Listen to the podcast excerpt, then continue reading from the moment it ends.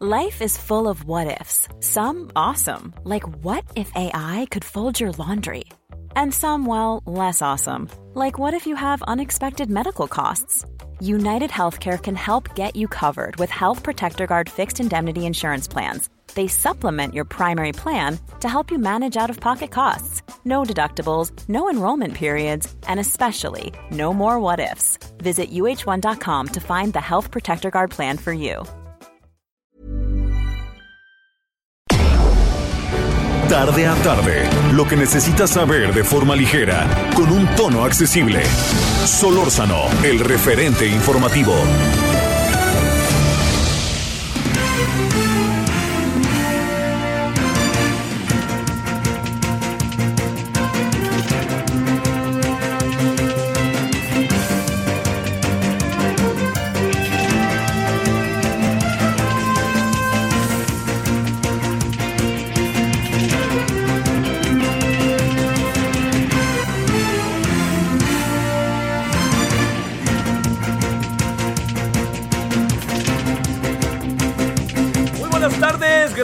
Nos acompaña. Estamos en el 27 de septiembre de este 2021. Le agradecemos que esté como todos los días. Estamos, ya lo sabe, aquí a través del 98.5 de FM en la Ciudad de México y a todo el país. Le agradecemos que nos acompañe en un fin de semana que, pues bueno, mire, se, se cruzó el, el 26 de septiembre. El 26 de septiembre se cumplieron 14 años, ¿cu- ¿cuántos años? Perdón, 7, 14 y 7, me equivoqué, 7 años de, eh, lo, que, del- de lo sucedido con los, eh, con los estudiantes, la desaparición de los estudiantes de, eh, de la normal Isidro Burgos. Espérame tantito, ya, pero ahorita le cuento qué estoy haciendo y creo que le puede llamar la atención. Estamos viendo estas nuevas monedas que le presentaremos al rato, que nos hicieron el favor de enviarnos el Banco de México. A todo el mundo se lo envían y creo que hacen muy bien para que nosotros hagamos difusión de ellas y veamos estas monedas que están, están bellísimas. Y ya luego le contaré. En la noche se las presentaré, ¿no? Ahorita pues se las cuento. Bueno, pero le quiero decir que mire, hay algo, al rato vamos a, este a, a conversar con Vania Puyenot, pero déjeme adelantarle al- algunas cosas que están ya en este momento, este, digamos, que están ahí, que, empiezan, empiezan a construirse, gestarse, desarrollarse las inconformidades respecto al tema de cómo el gobierno está, este gobierno está actuando respecto al caso de los estudiantes de la normal Isidro Burgos. Sienten que sigue siendo esto un asunto en el cual no pasa mucho, empieza a haber inconformidades con el gobierno y yo creo que, que pa- pasa todo ello por cierta, por cierta lógica. Si me permite, lo explicaremos. Eh, el gobierno no ha... El gobierno yo creo que tiene una voluntad genuina por resolver las cosas. Pero el asunto está tan entrelazado, tan complicado, tan verdaderamente entre la espada y la pared, que es muy difícil, mucho, muy difícil, poder aclararlo o poder definirlo. Más bien lo contrario. Se ha hecho todo de tal manera que las cosas no se ve por dónde puedan abrirse los espacios. Para abrirse esto, los, los, los espacios huecos que existen, ¿cómo hacerle para abrirlos? ¿No? Para, ¿cómo, para cómo, ¿Cómo darles un valor al proceso de investigación? Yo creo que el proceso de investigación ha sido de todas, todas, le confieso, eh, desasiado. Yo también creo que en este proceso ha habido cosas mucho, muy importantes que nos hemos negado un poco a aceptar, porque son muy brutales.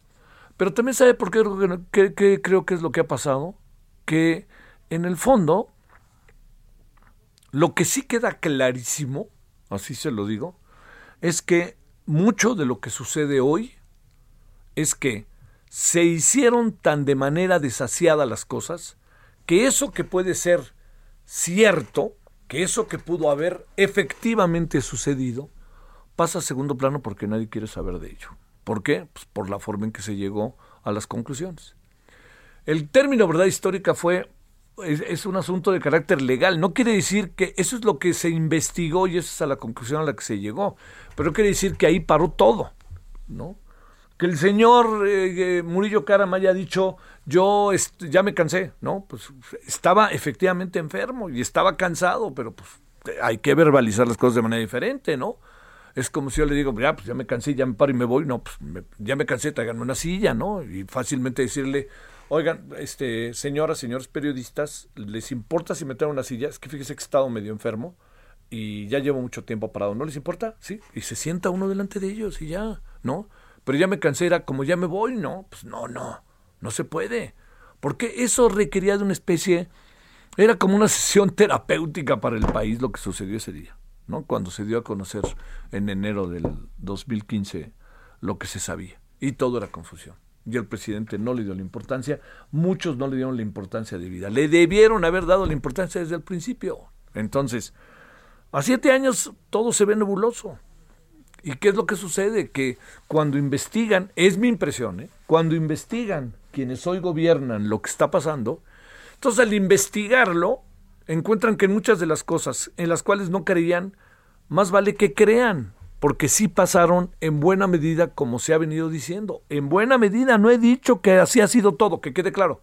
A ver, ¿qué hubo desaparición? Hubo desaparición. ¿Qué hubo secuestro? Hubo secuestro. ¿Qué hubo incineración? Hubo incineración. ¿No? Ahora, eso no nos da toda, toda, toda la película de las cosas. Pero, bueno, planteado así, quiero ser este, enfático, planteado así, les cuesta trabajo reconocer que parte de la investigación que se hizo también tiene valor. No quiere decir que ahí esté todo, por favor, ¿eh? no me vaya a agarrar de lado ahí ahorita con lo que acabo de decir.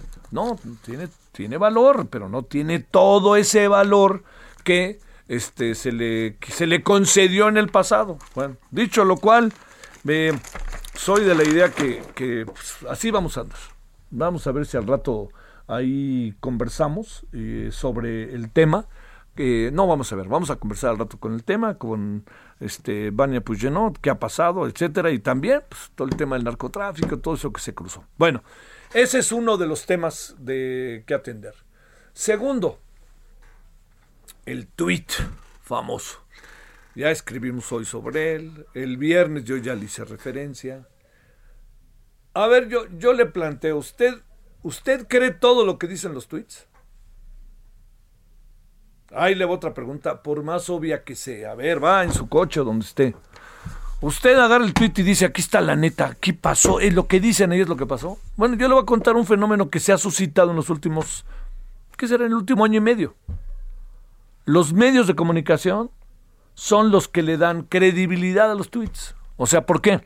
Es que dicen que pasó esto y lo otro. Y uno dice, bueno, vamos a ver si los medios de comunicación lo plantean o a ver qué dicen los medios. Porque pasa todo lo habido y por haber para bien y para mal a través de los tweets. ¿Le debe de uno de hacer caso a los tweets? Yo diría que, pues según el sapo es la pedrada. Si viene un tweet en donde se insulta, como muchos de los tweets se insulta, incluso desde simpatizantes del poder a los ciudadanos, pues uno entiende muy bien que esto es un toma y daca, ¿no? Pues uno sabrá muy bien distinguirlo. La inteligencia superior es la que sobrevive entre dos contradicciones.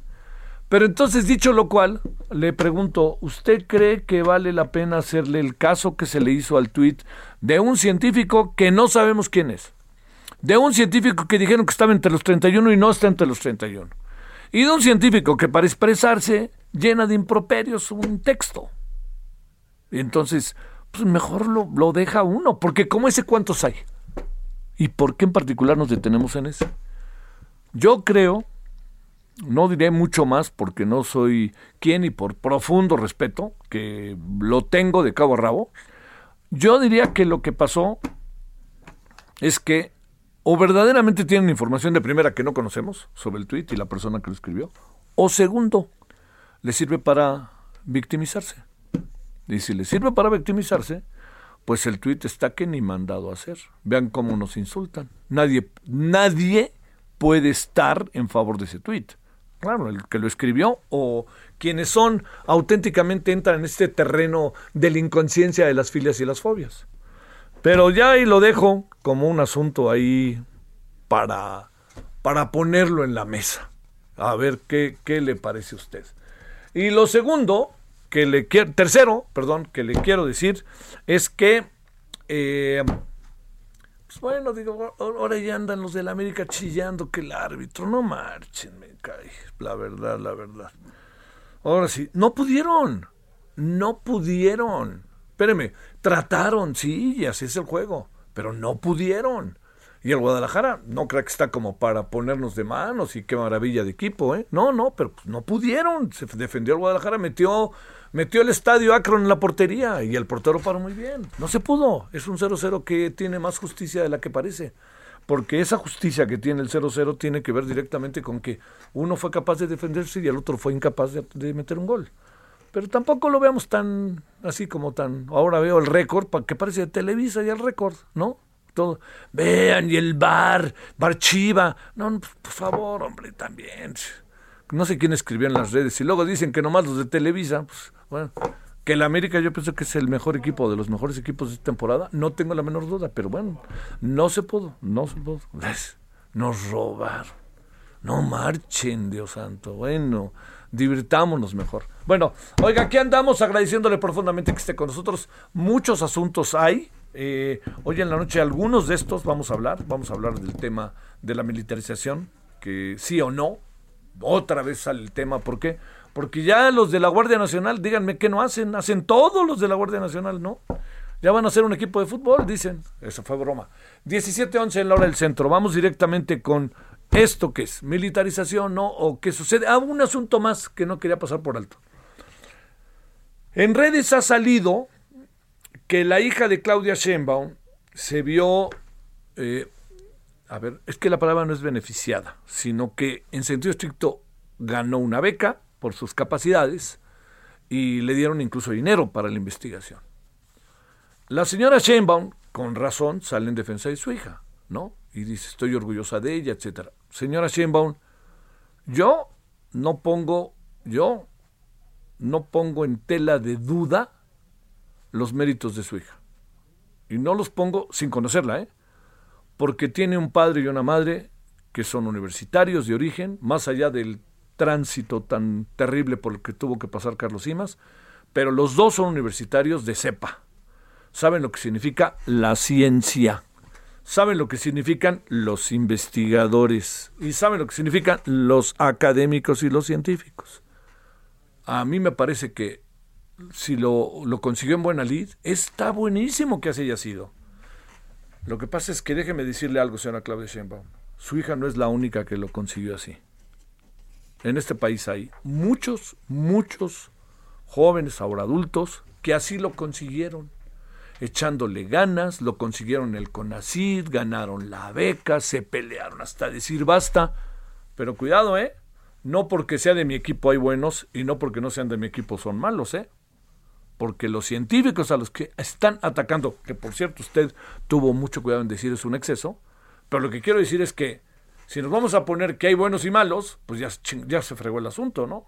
Así de fácil. Entonces, que quede claro, los que, personajes como la hija de la señora Claudia Sheinbaum, estoy seguro que hay cientos, cientos en este país que esa misma batalla han dado.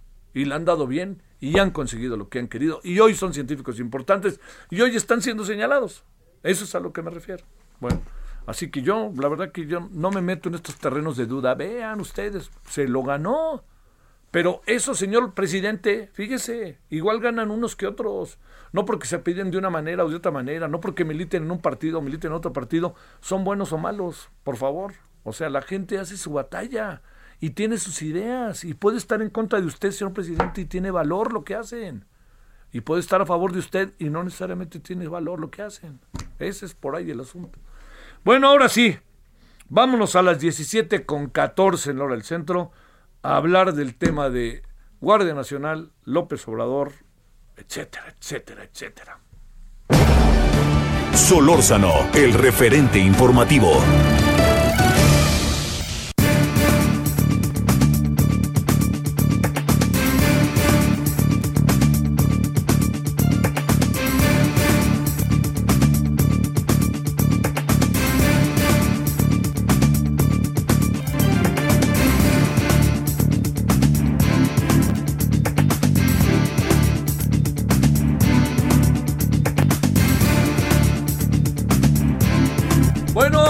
Entonces. Víctor Hernández, coordinador del Diplomado en Seguridad Nacional de la Universidad Iberoamericana, allá en el estado de Puebla. Querido Víctor, ¿cómo has estado? Muy buenas tardes. Javier, muy buenas tardes. Un saludo para ti y para todo nuestro auditorio. A ver, te pregunto, este, eh, hemos estado en una verbalización de que si hay militarismo, no hay militarismo en el país, que si la Guardia Nacional ya hace de todo, bromeando decía que creo que ya va a tener un equipo en segunda división, o sea, todo absoluto, y hasta un equipo de béisbol, perdón, me equivoqué de deporte, pero va a tener de todo. A ver, ¿cuáles serían esos terrenos para distinguir las cosas? Creo que la principal problemática es que no hay una verdadera ni clara distinción entre qué es Guardia Nacional y qué es Ejército Mexicano. Eh, en la comparecencia reciente de la Secretaria de Seguridad Ciudadana, Rosicela Rodríguez, se presumía a bombo y platillo que la Guardia Nacional ya tenía 100.000 elementos, pero en realidad este dato es impreciso. Lo que ha ocurrido es que se han transferido elementos de Sedena y de Semar bajo el rubro de Guardia Nacional algunos con un oficio de comisión, otros, otros simplemente se les ha pedido que se pongan el uniforme de Guardia Nacional, aunque no estén formalmente transferidos a la Secretaría de Seguridad Ciudadana. Y en ese sentido, en realidad, la Guardia Nacional no tiene más que los elementos de Policía Federal y uno que otro militar que ha logrado ser transferido oficialmente, pero en realidad la Guardia Nacional tiene un estado de fuerza que son elementos prestados del ejército y de la marina y en ese sentido no está consolidada por sí sola.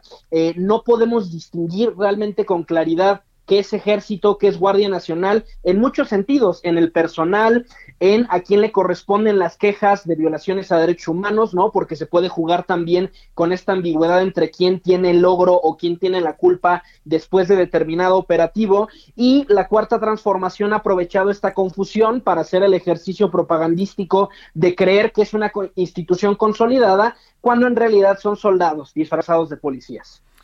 A ver, este eh, el, tema respecto a la, la cobertura, el gran despliegue que hemos tenido en el país de la Guardia Nacional y los líos que empezamos a tener con ella.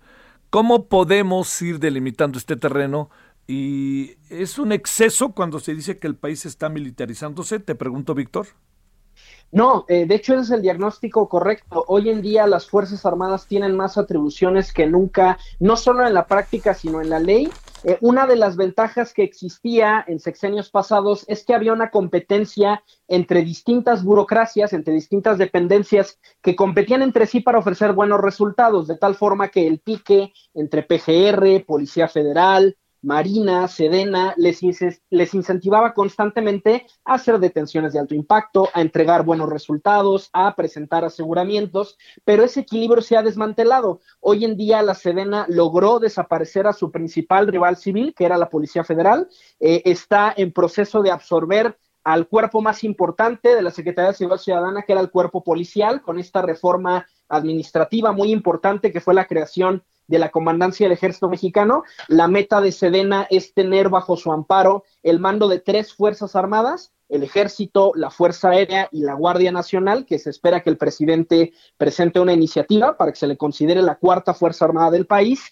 Y en ese sentido, el único resquicio de resistencia que queda ante este monopolio de la Sedena es la Secretaría de Marina. Y hay quienes incluso consideran que eventualmente este sexenio o el que viene, el plan de la Sedena es también absorber el mando operativo de la Armada de México. Eh, entonces, eh, uno, uno lo, lo, que trata de eh, explicar en este tema es que la militarización no se critica en abstracto. Lo que preocupa es que en México en particular tenemos muy pocos controles civiles sobre la operación de las Fuerzas Armadas la Comisión de Defensa, la Comisión de Marina en el Congreso tienen pocos dientes, suelen eh, aceptar los ascensos de generales y de almirantes sin hacer más preguntas. Eh, los presidentes de la República tampoco ejercen mucho control sobre las Fuerzas Armadas. La relación del Ejecutivo con sus tropas se ha limitado a un rol ceremonial, a adularlos, a hacer algunos aumentos salariales con el paso del tiempo, pero tenemos ya décadas sin tener un presidente que tenga una verdadera política de defensa y eso es lo que preocupa, que ante el autogobierno de las Fuerzas Armadas, eh, por supuesto, no olvidemos el caso Cienfuegos, ¿no? El, el golpe de timón que el presidente da de la noche a la mañana, uno solo puede especular qué es lo que le dijeron los militares esa noche, y esa es la razón por la que la militarización se critica, porque en México hay muy pocos mecanismos institucionales para revertirla, si en el próximo proceso electoral tenemos un resultado que no sea favorable para Morena.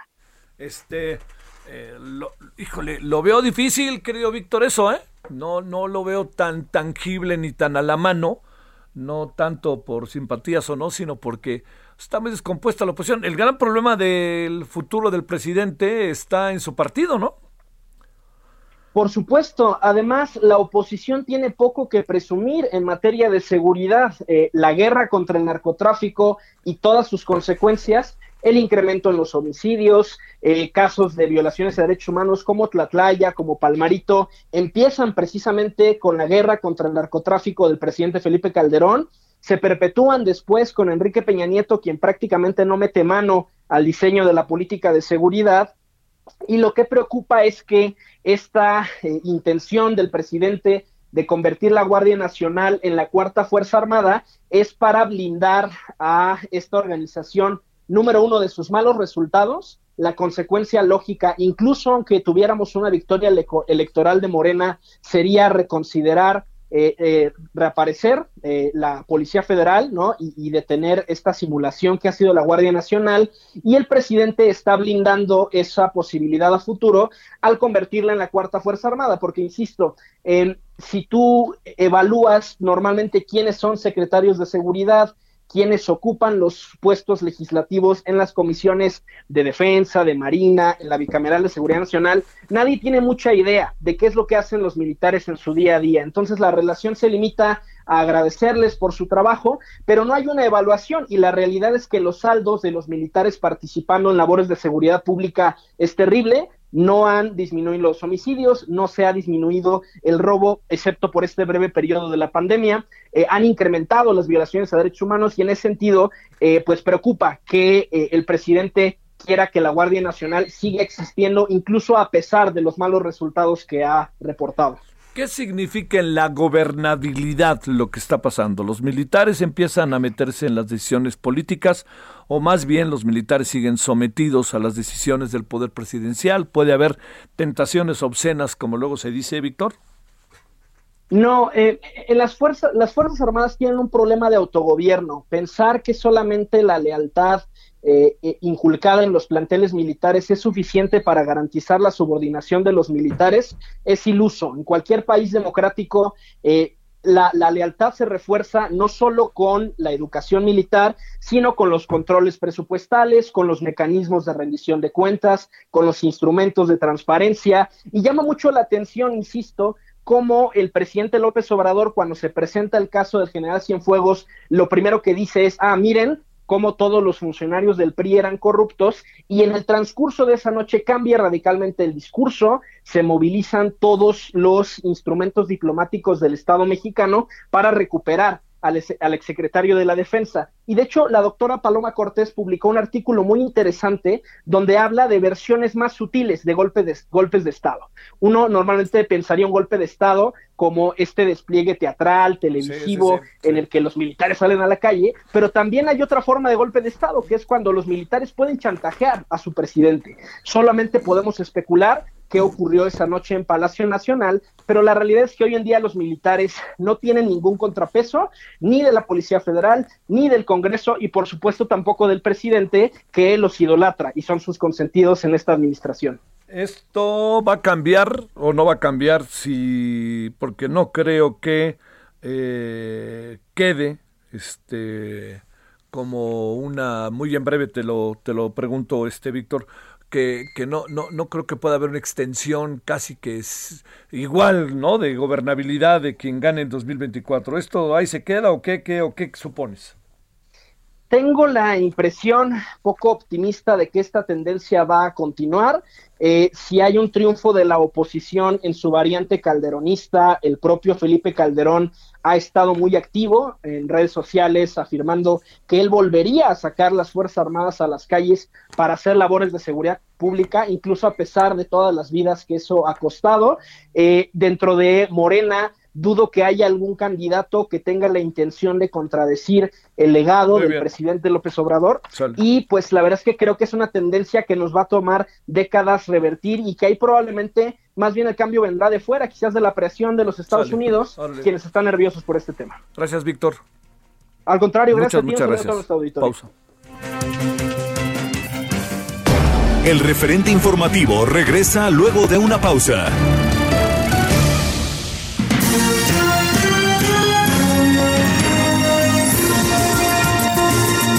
Recorrido informativo. Se registra un deslave en la carretera Tuxpan Ciudad Guzmán. Buscan crear nueva ley orgánica de la Administración Pública de Nuevo León. Vacunación contra la COVID-19 en niños es segura y necesaria, asegura experto. ADN confirma el hallazgo de los cadáveres de los cinco yaquis desaparecidos. Al menos 2.000 indígenas muertos es el saldo de coronavirus en Baja California. Repatrian 5.746 bienes arqueológicos e históricos en México. Pfizer pedirá aprobación para usar la vacuna contra COVID-19 en niños de 5 a 11 años. Joe Biden recibió tercera dosis de la vacuna Pfizer contra COVID-19. Japón levanta emergencia sanitaria por COVID-19. Esperamos sus comentarios y opiniones en Twitter. Javier Solórzano. Arroba Javier Solórzano.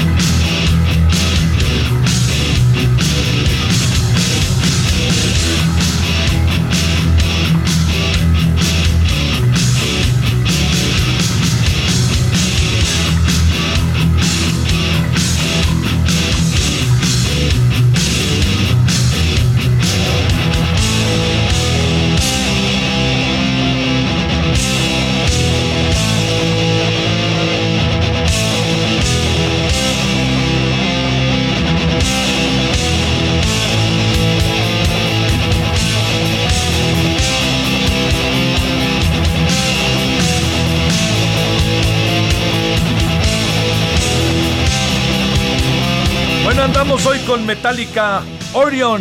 Un día como hoy, pero del 86, falleció en un accidente vehicular. Ah, sí, sí, ya me acuerdo. A los 24 años, Cliff Burton, bajista de la banda Metallica, durante cuatro años sí fue un accidente ahí. Pues bueno, pues, pues accidente, punto. Ya sabe, ¿no? Que de repente alguien, eh, alguien se, se, alguien se equivoca, alguien se distrae no está suficientemente claro todo, todo eso junto, pues ahí es lo que lo que le cuento que acaba pasando, ¿no? Pero bueno, este lamentable. Es eh, Metallica, eh, la canción Orion y nos acordamos de Cliff Burton.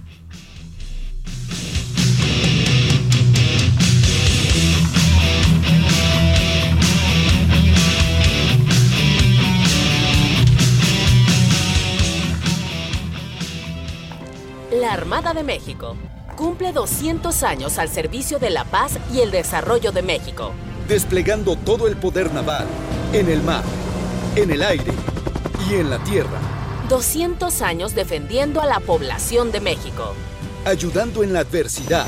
Protegiendo la seguridad y la vida. 200 años protegiendo la nación. Una armada que nació para servir a México. Gobierno de México. Solórzano, el referente informativo.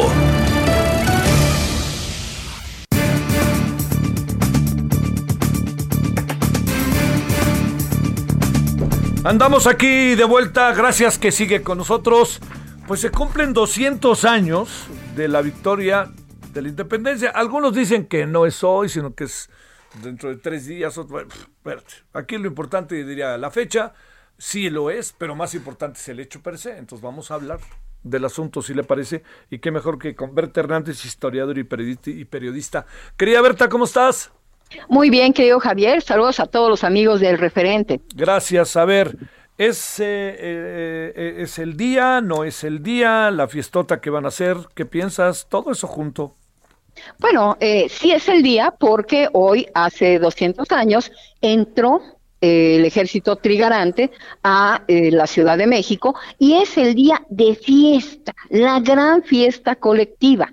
Mañana es también un efeméride importante porque es cuando se firma el acta de independencia. Es decir, esa es ya la parte legal, formal, pero la fiesta simbólica y colectiva, pues es hoy.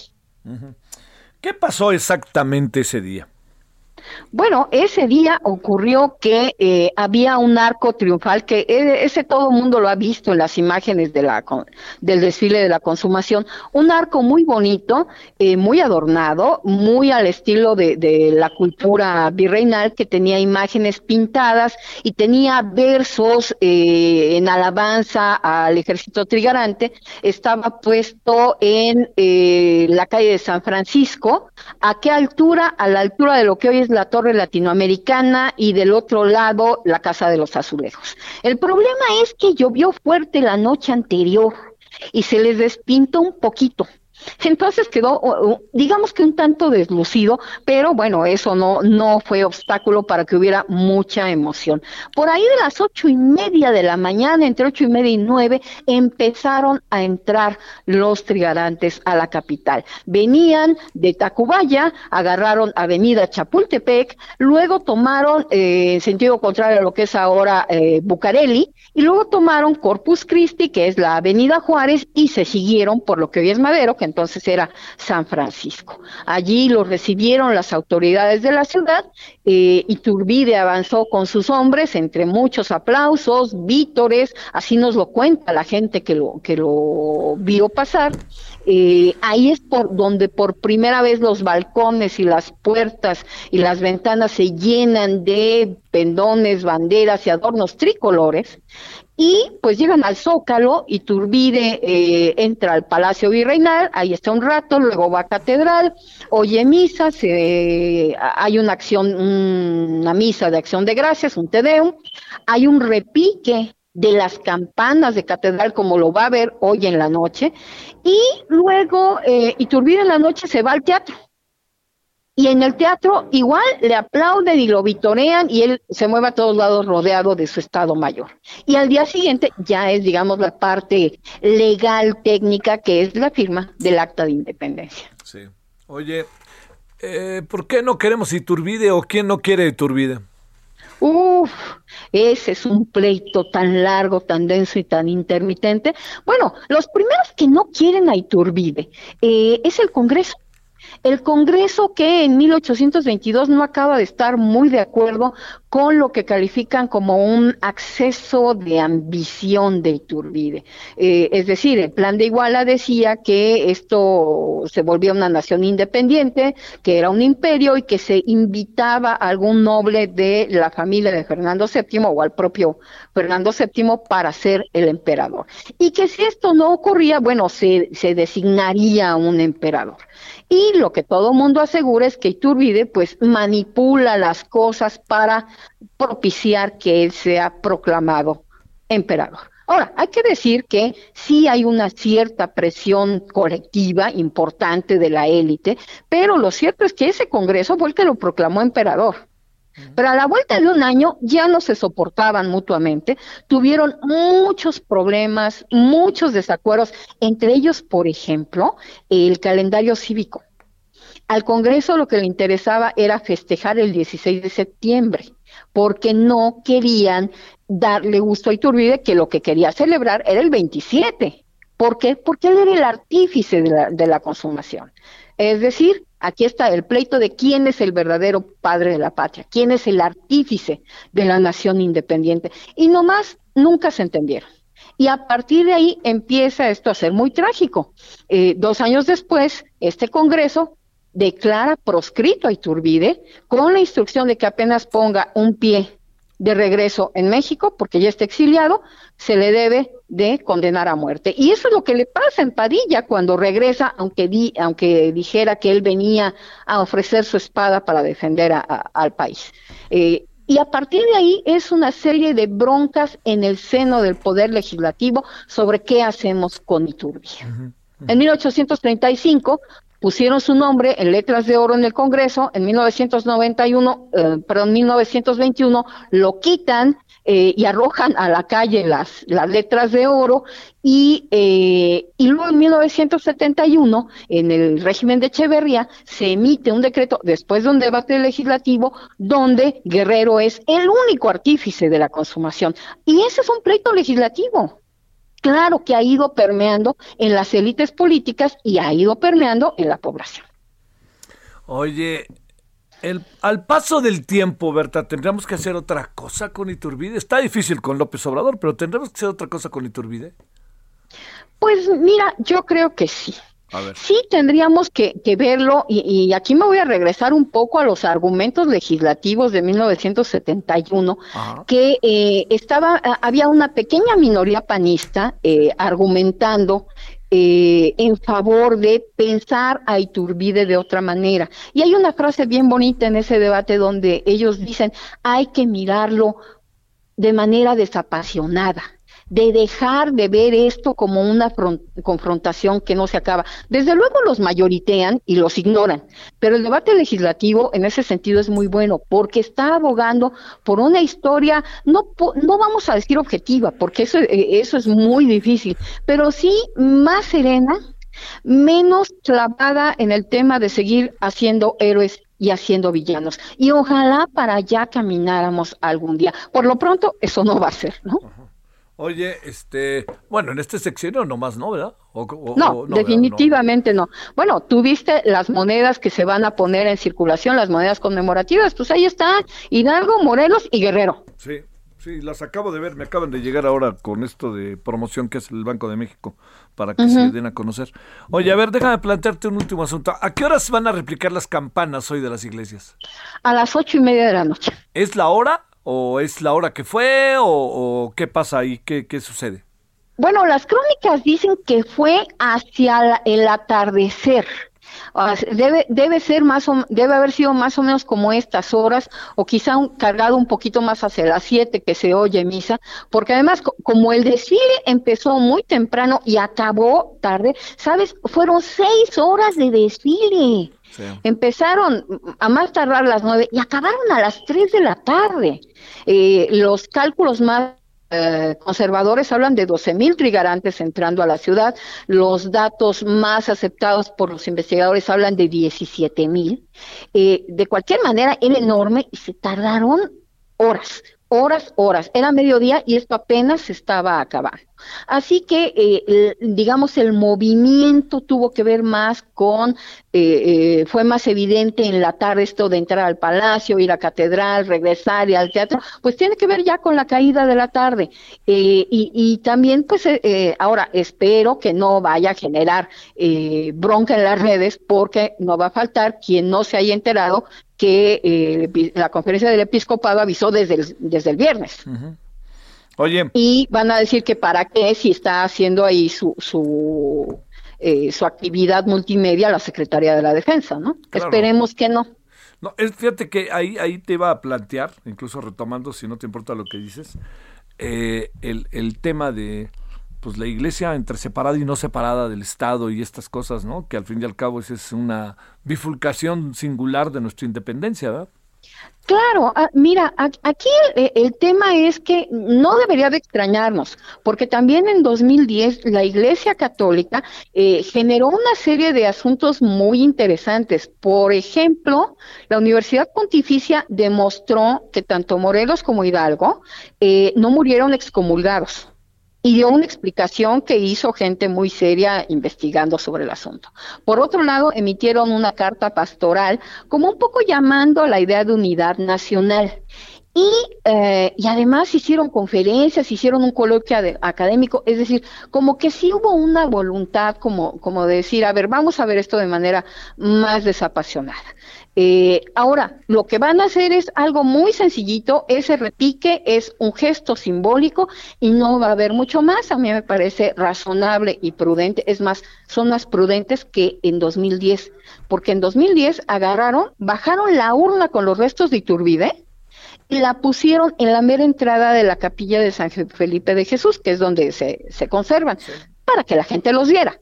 Ahora ni eso, y a mí me parece muy razonable que lo hagan. ¿Por qué? Pues porque finalmente este es un país mucho más laico que el México de 1921. Imagínate eh, el roce que significó que Álvaro Obregón tuviera que ir a homenajear a los restos de los insurgentes que en ese momento estaban en catedral. Entonces eso generó algo de, pues, de incomodidad, ¿no? Porque finalmente era un gobierno por revolucionario, desde luego laico, eh, ya con una constitución mucho más despojada de cualquier resabio eh, religioso, y pues había que ir a la catedral. Digo, esa es una de las razones por las que Calles en 25 va a sacar los restos de los insurgentes, ¿no? Este, qué de contradicciones y apasionada historia, ¿verdad? Totalmente, porque esto no se, evidentemente no se va a solucionar en la conmemoración de los 200 años. Seguimos preguntándonos si podemos hablar de grandes villanos y de grandes héroes, y la verdad es que todos los actores históricos pues tienen sus claros puros, Javier, y solo investigando y difundiendo podemos ayudar a la discusión. Te mando un gran saludo, queridísima Berta, y gracias que estuviste con nosotros. Querido Javier, un abrazo para ti y para todos los amigos del referente. Muchas, muchas gracias. 17:46 en la hora del centro. Esperamos sus comentarios y opiniones en Twitter. Arroba Javier Solórzano. Arroba Javier Solórzano.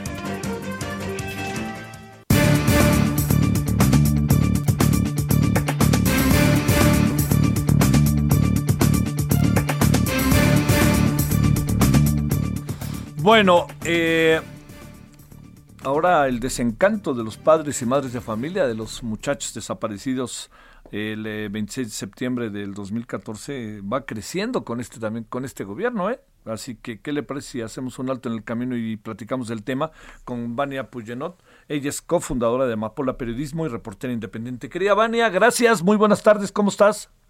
Querido Javier, muy buenas tardes, siempre un placer estar en tu programa. Gracias, Vania.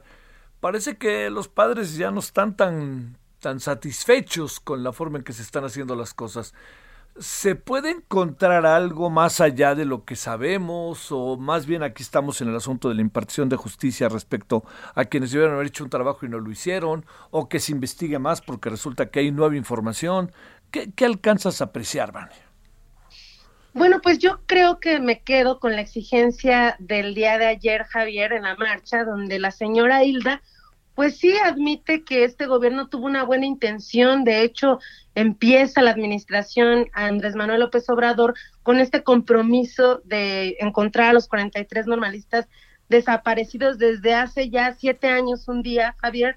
Y bueno, creo que esto es importante porque no les han dado información novedosa, es importante lo que menciona eh, de las órdenes de aprehensión pendientes, que entre las que se encuentran, pues las de funcionarios que manipularon esta investigación con lo que se llamó la verdad histórica del ex procurador Jesús Murillo Caram. Pero vemos que también a siete años eh, son cuatro ya los padres de familia del movimiento que han fallecido sin, este, sin obtener justicia.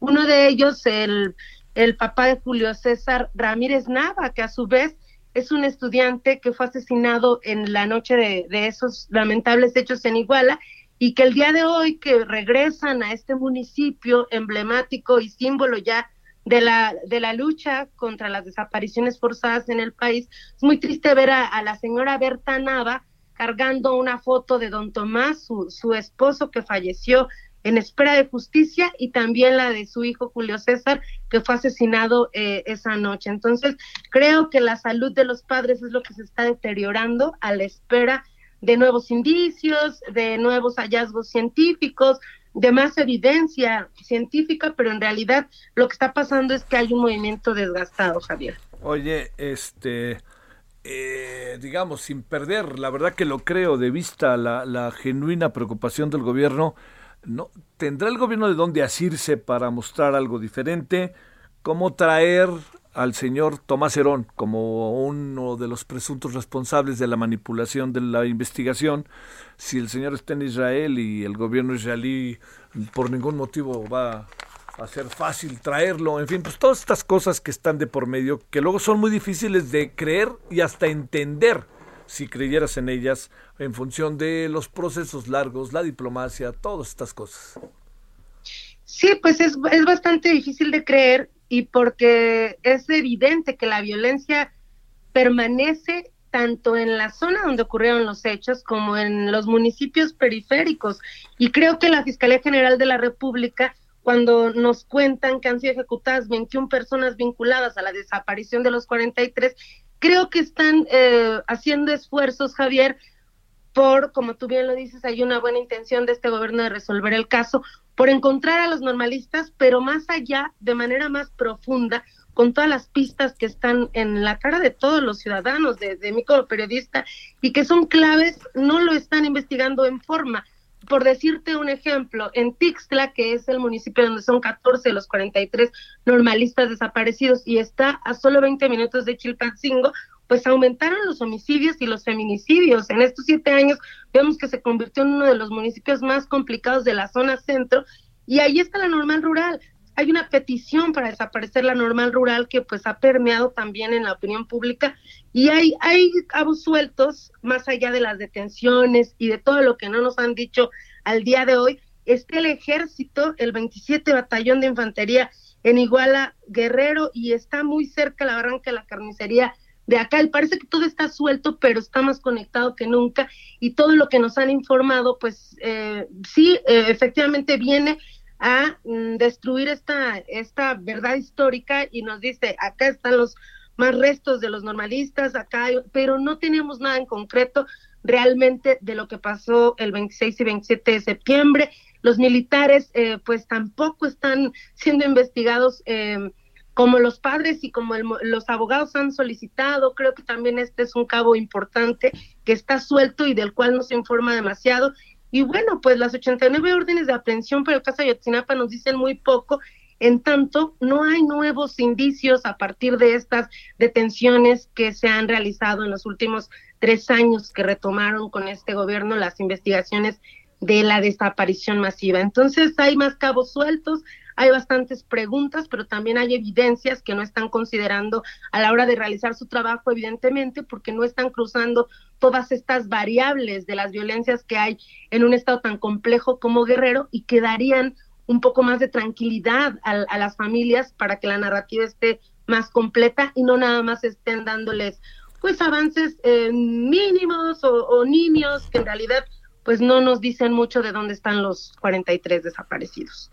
Este, a ver, si en un minuto tú pudieras sacar una conclusión de lo que presumes pueda acabar pasando, ¿tú crees que avancemos más allá de lo que hoy tenemos o, o qué alcanzas a pensar más allá de nuestras voluntades? Pues me gustaría decir que sí, Javier, pero más allá de nuestras voluntades y de nuestros esfuerzos por investigar un caso tan complicado, pues creo que lo que tenemos es lo que nos han informado, ¿no? Eh, creo que dos, dos cosas que han pasado eh, en este caso de los 43 es que se reconoce la crisis que hay de desaparición forzada en México, son 91 mil desaparecidos y creo que tendríamos que encontrar como país nuevos caminos para investigar las desapariciones forzadas. No sé si al concluir este gobierno vayamos a saber dónde están los 43. Hay casos emblemáticos, no nada más en México, también en Argentina, también en otros países latinoamericanos, que desgraciadamente nos dice la historia que este tipo de casos se resuelve décadas después. Entonces, esperemos que no estemos en un escenario parecido, pero que también se retome las investigaciones en materia de desaparición forzada que deben de ser muy dirigidas y considerando todas estas variables que a veces no se consideran y se han perdido muchos años porque pues hicieron malas cosas, estuvieron encubriendo intereses de quién sabe quiénes y entonces creo que es lo que estamos viendo a la fecha, no que se cubran esos intereses, sino que no se puede revelar un caso tan complicado porque hay todavía varias cosas que quedan ocultas o que no se investigan a totalidad, Javier. Sí, bueno, a ver si se puede esta respuesta con un sí o un no. ¿hay un avance sustancial en las investigaciones de la pasada administración a esta? No, yo creo que no hay un avance sustancial. Sí, pues, te mando un gran saludo, Vania, como siempre, y el agradecimiento que estuviste con nosotros. Un abrazo y mil gracias por la invitación para reflexionar de este caso. Así seguirá y así te seguiremos buscando para estos y otros menesteres. Muchas gracias. Buenas tardes, un abrazo Javier. Adiós Vania, buenas tardes. Oiga, ya nos vamos, eh, estaremos a las 21 horas en la hora del centro. Eh, ¿Qué vamos a tener hoy en la noche? Bueno, mire, vamos a tener esta información de lo que a lo largo del día ha transcurrido. Eh, vamos a hablar del tema de la militar. Hasta aquí, Solórzano, el referente informativo.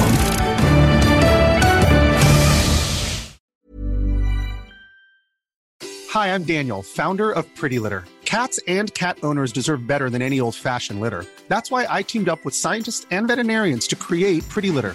Its innovative crystal formula has superior odor control and weighs up to 80% less than clay litter.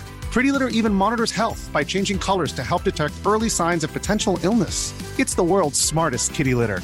Go to prettylitter.com and use code ACAST for 20% off your first order and a free cat toy. Terms and conditions apply. See site for details.